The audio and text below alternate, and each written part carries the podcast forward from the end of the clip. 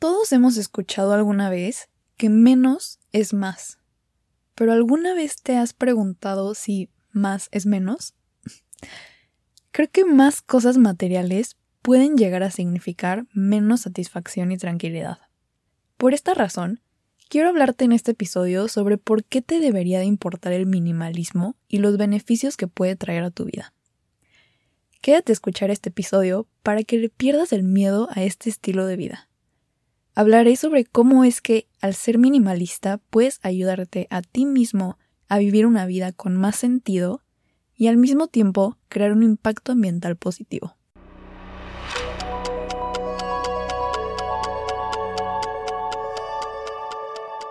Bienvenida o bienvenido a ¿A dónde vas tan rápido?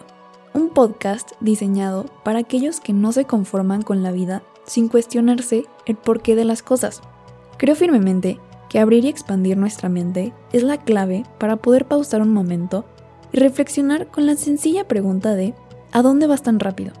Te quiero ayudar a crecer como persona platicando sobre temas que son comúnmente ignorados en la sociedad, como el crecimiento personal, el mindfulness, la inteligencia emocional y la espiritualidad.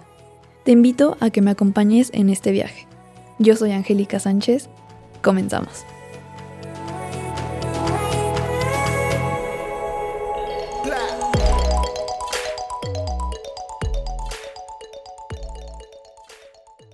Hola a todos, ¿cómo están? No sé si sabían, pero abril es el mes de la Tierra y yo no me enteré hasta la semana pasada. El 22 de abril es el Día Internacional de la Tierra y la verdad es que de puro churro quedó perfecto con el episodio pasado sobre ser veganos. Entonces decidí continuar con este trend y decidí que hoy hablaría sobre el minimalismo. Me considero una minimalista imperfecta porque hasta hace como un año comencé a vivir con una disciplina minimal.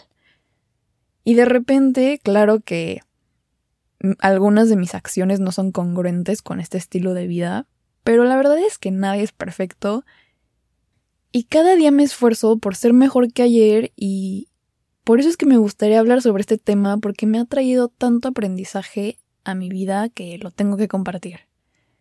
Tengo un episodio parecido a este, es el número 2, que se llama Consumir hasta morir, que si lo quieres ir a escuchar, me encanta ese tema. Son muy parecidos, pero en este hablo de algunas cosas más enfocadas al minimalismo. Ahora sí, comenzamos. Creo que mi obsesión con el minimalismo comenzó porque tuve la enorme oportunidad de vivir ya casi cuatro años en la cuna del capitalismo, o sea, Estados Unidos. El vivir aquí me ha hecho darme cuenta de lo grave que es el problema del consumismo. No estoy culpando a los gringos de hoy en día por consumir en exceso, porque todo su sistema de creencias desde hace muchos años se basa en acumular cosas y darle más valor a la persona que usa ropa más cara o tiene una casa más grande que a la persona que tiene un trabajo más satisfactorio. Entonces entiendo por qué los jóvenes han crecido con este, esta mentalidad y el convivir con gringos me ha enseñado a ver desde muy cerca sus hábitos de consumo y la verdad es que están cañones.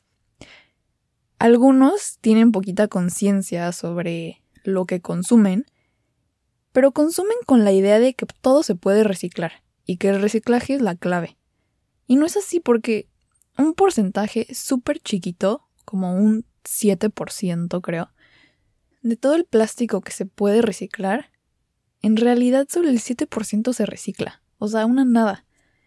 Y muchos tienen el hábito de comprar cuando están aburridos, cuando se sienten vacíos, cuando se sienten tristes, literal, van a las tiendas a caminar y dicen, ay, es que me encanta caminar entre los pasillos y me hace feliz.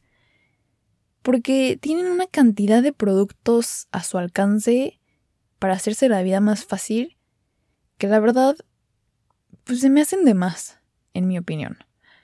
Y obviamente esto no solo pasa en Estados Unidos, ya obviamente todos los países, el capitalismo está por todos lados, pero igual creo que el nivel de consumo que hay en Estados Unidos no se ve en otro lugar. Y aunque los otros países estamos encaminados a lo mismo, creo que el vivir aquí me abrió los ojos a la gravedad del asunto. Y también es que he aprendido a ver el poder del marketing y me asusta porque nos hace comprar cosas muy tontas y es aterrador lo ignorantes que estamos siendo con el impacto que nuestras compras tienen en el medio ambiente.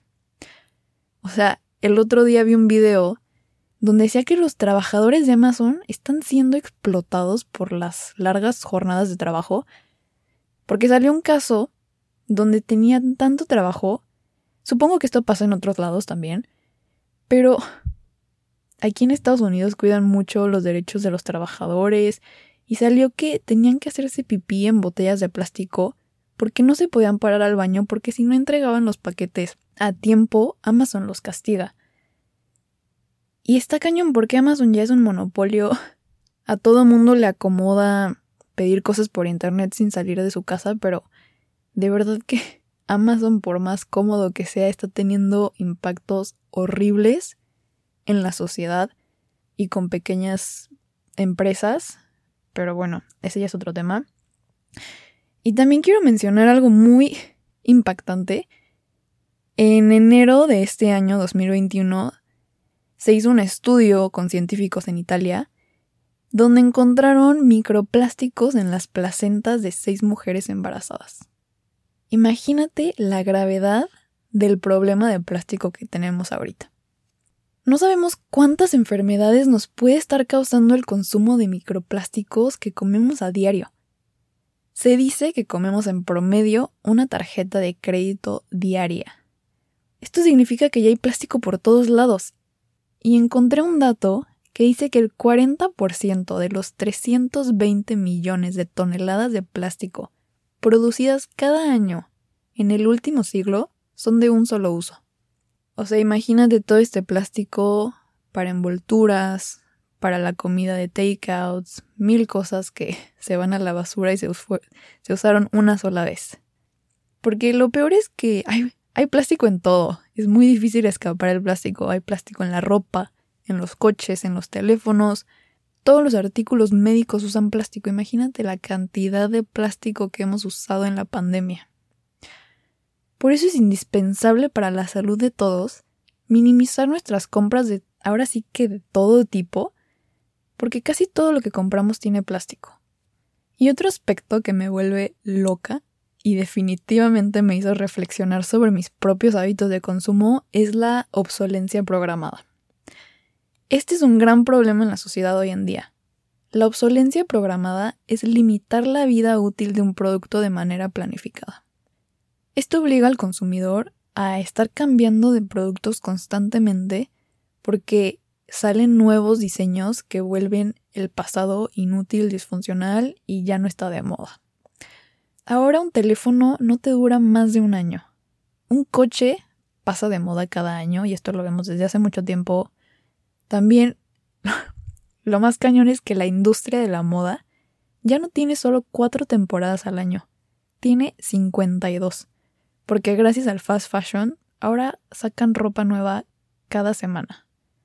Y ya sé que este episodio es del minimalismo y empecé hablando del plástico, pero fue una pequeña introducción de por qué creo que es tan importante que la gente empiece a adoptar una disciplina minimalista en su vida. Una de las claves para vivir una vida minimalista es reducir tus necesidades. El minimalismo no tiene que ser necesariamente una vida radical. No hay una fórmula que todos los minimalistas sigan. Este es un estilo de vida diferente para cada persona porque todos somos diferentes, todos tenemos necesidades diferentes y todos deseamos cosas diferentes. Por ejemplo, yo me considero minimalista y si vieras mi cuarto, no dirás como, ah, es minimalista. Tal vez solo dirías que está muy organizado. Y en realidad es que no soy extrema. Tengo muchas cosas, pero la diferencia es que no tengo exceso de cosas trato de reducir a lo más mínimo por ejemplo, el número de cosas que tenemos por si acaso. También me cuestiono constantemente si mis pertenencias aún me sirven, si las voy a usar en un futuro cercano, o si estaría mejor si las vendo, o las dono, o si de plano ya las tiro a la basura porque no sirven.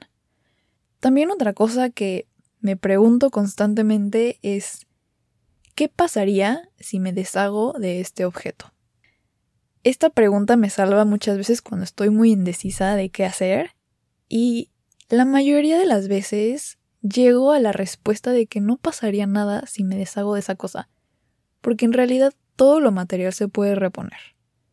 Y creo que este es uno de los miedos más grandes que le tenemos al minimalismo, dejar ir nuestras cosas.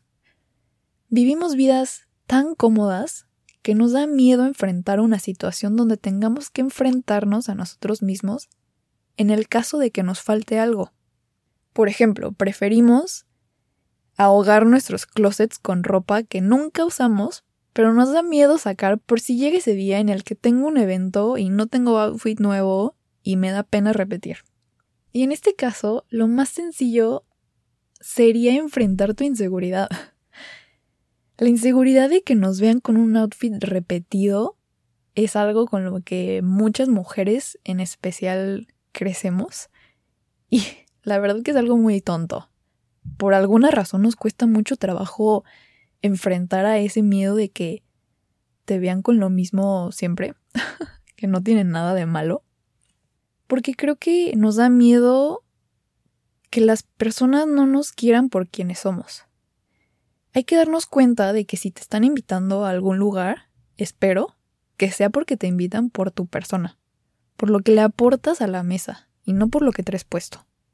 Pero como ya dije, nos cuesta mucho trabajo ver nuestro valor intrínseco. Y por eso nos aferramos a las cosas que pensamos que nos definen, en este caso, la ropa. Y uso la ropa como ejemplo porque es lo más común, pero claro que esto aplica a cualquier cosa.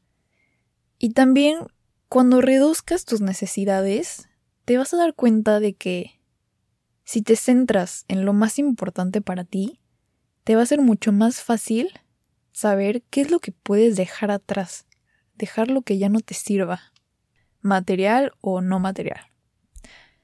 Y otro aspecto muy padre de vivir una vida minimalista es que fortaleces tu fuerza de voluntad. A lo mejor a ti no se te hace tan padre estar trabajando en tu crecimiento personal siempre, pero es algo a mí que me apasiona y creo que el minimalismo me lleva a veces a mis límites y ver qué tanto puedo controlarme y a mí eso me encanta. Justamente estaba leyendo el libro de El monje que vendió su Ferrari de Robin Sharma y escribe, Cuando practiques continuamente el viejo arte del autodominio, no habrá obstáculo ni crisis que no puedas superar. La autodisciplina te proporcionará las reservas mentales requeridas para perseverar cuando la vida te ponga a prueba. Y cuando leí eso dije, wow, esto aplica perfecto para el podcast, lo tengo que compartir. Y aunque esto lo dijo en un contexto espiritual, creo que aplica perfectamente para vivir una vida minimalista. Al vivir con esta filosofía, te das cuenta de lo importante que es tu fuerza de voluntad, porque la vida constantemente nos está poniendo a prueba. Especialmente ahora con la tecnología, porque básicamente estar en Internet o en cualquier red social es como estar en un centro comercial. Todo el tiempo hay millones de personas que compiten por nuestra atención para vendernos cosas que que nos van a resolver todos nuestros problemas en la vida. Y la verdad es que es muy fácil caer en ese juego. Pero el minimalista aprende a controlar sus impulsos. Y para eso es importante ver que el minimalismo puede ser el arte de agregar lo necesario a tu vida en vez de enfocarte solo en lo que te puedes deshacer. Cuando piensas en solo agregar lo necesario, aprendes a cuidar y valorar mucho más lo que ya tienes y ser muy cuidadoso en las cosas que agregas a tu vida, ya sea tangibles o intangibles. Y poco a poco te darás cuenta de que es mucho más satisfactorio agregar a tu vida relaciones, gratitud, generosidad, tranquilidad invertir en tu espiritualidad y en tu sentido de vivir, en vez de estar scrolleando horas todos los días para ver en qué más puedes gastar tu dinero. Y con todas estas nuevas cosas que agregas a tu vida, verás que te sentirás libre. Sentirás un tipo de libertad que aún me cuesta explicar, porque creo que todos los minimalistas sienten esa libertad de manera diferente, pero te sentirás libre de mil cadenas invisibles que la sociedad pone en nosotros gracias al capitalismo. Y bueno, otra de las cosas que a mí me fascina de ser minimalista es que aprendes a conocerte a ti misma en un nivel que antes no conocías. Al tener el valor de decirle adiós a tus pertenencias materiales, aprendes a ver de lo que eres capaz. Y no simplemente es decirles adiós con la idea de que ya sabes qué zapatos vas a reemplazar los que estás a punto de regalar, porque el minimalismo trascendental, o sea, el minimalismo que no es una moda y no te dura solamente un mes, se enfoca en vivir con la filosofía de que es mejor desear menos que tener menos. ¿Y a qué me refiero con esto? Me refiero a que un cambio de paradigma interno tiene que existir para que aprendas a vivir una vida más plena sin estar deseando comprar todo lo que ves todo el tiempo es aprender a estar satisfecho con lo que tienes y saber que está bien no acumular cosas simplemente porque eso es lo que hacen los demás. Deshacerte de cosas es fácil. Lo que es difícil es responder a estas preguntas tan importantes que nos tenemos que hacer, pero que tristemente muy poca gente se hace, que son preguntas como ¿por qué compraste esa cosa en primer lugar? Porque si no te haces estas preguntas vas a volver a caer en el viejo hábito y el minimalismo pues te va a durar una semana. Por ejemplo, pregúntate si lo compraste porque envidiabas a alguno de tus amigos o si lo compraste porque querías aparentar ser alguien que no eres. O querías que tu cuerpo se viera de una manera diferente, tal vez. O simplemente querías demostrar que tienes dinero. Estas preguntas son esenciales para conocernos mejor. Y bueno, aparte de todo lo material que vas a dejar atrás, también puedes incluir el minimalismo en tus relaciones para hacerlas más simples. Aquí aplica el clásico pensamiento de que es mejor tener un verdadero amigo a tener mil personas falsas a tu lado. Te recomiendo que dejes de estar disponible para todo el mundo las 24 horas del día. Aprende a ver quiénes son tus amigos de verdad y manténlos cerca de ti, en vez de querer caerle bien a todo mundo y desgastarte aguantando hipócritas cuando sabes que tus amigos cercanos son los que en realidad te hacen pasar un buen rato. También es muy importante en este tema de las relaciones los objetos sentimentales. Son un tema. Muchas veces nos quedamos con cosas que no usamos simplemente porque nos las regaló alguien que es importante para nosotros. Y si estás intentando reducir el número de cosas que tienes, Seguramente estos objetos se te van a presentar y son un problema deshacerte de ellos porque hay algo dentro de nosotros que nos dice que si lo regalamos es como si decepcionáramos a esa persona o como si dejáramos ir a esa persona que nos lo dio. Pero la verdad que este pensamiento no tiene nada de sentido porque le estás dando el mismo valor a la cosa que a la persona. Por ejemplo, a mí me pasó que cuando teníamos que ver qué cosas nos queríamos quedar de mi papá, se me hizo muy fácil quedarme con libros y alguna ropa que sí me queda, pero había un gorrito en particular que me costó muchísimo trabajo dejarlo ir. A mí me encanta usar gorros cuando hace frío. Y ese gorro la verdad que no se me veía bien. Para nada. Por más que intentaba ponérmelo, Siempre que me lo ponía me lo quitaba y terminaba guardándolo. Pero por alguna razón yo le asigné mucho valor sentimental a esa prenda. Y yo sentía que si me apegaba a tener ese gorro conmigo siempre, es como si mi papá y un pedacito de él siempre estuviera conmigo. Que claro que no está mal pensar así, pero si te pones a reflexionar de una manera muy cruda, está medio triste pensar que necesito ese gorro cerca de mí para acordarme de mi papá, ¿no? Es algo ilógico. porque mi papá era mucho más que un gorro. Entonces decidí que se lo tenía que dar a alguien que de verdad lo necesitaba y lo pudiera usar. Era casi que un acto un poco egoísta quedármelo, porque hay tantas personas que necesitan ropa de frío cuando nosotros tenemos closets enormes con ropa que pasan años y no usamos. Entonces, creo que es un pensamiento que te puede ayudar a deshacerte de tus cosas cuando estás indecisa. Y si de plano es algo que te causa lágrimas casi que verlo, pues bueno, quédatelo.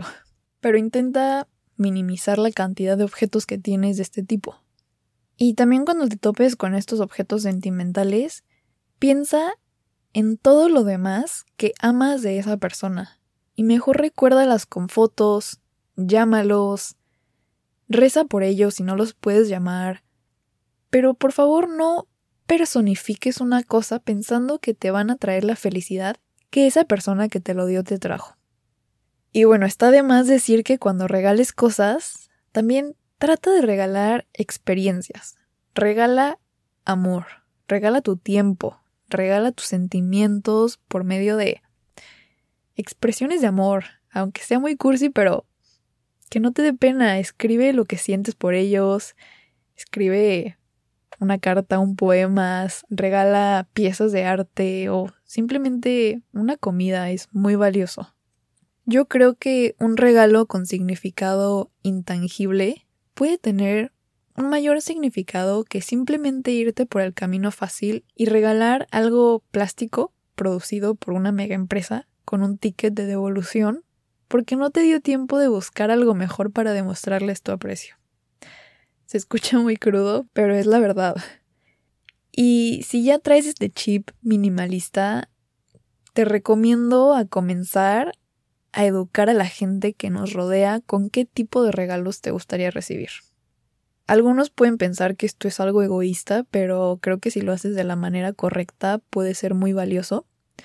Entiendo que puede ser muy complicado comunicar la idea de que no quieres que te regalen nada, pero creo que es necesario comunicar el mensaje de que no te quiero a ti como persona por lo que me regalas cada año en mi cumpleaños o en Navidad.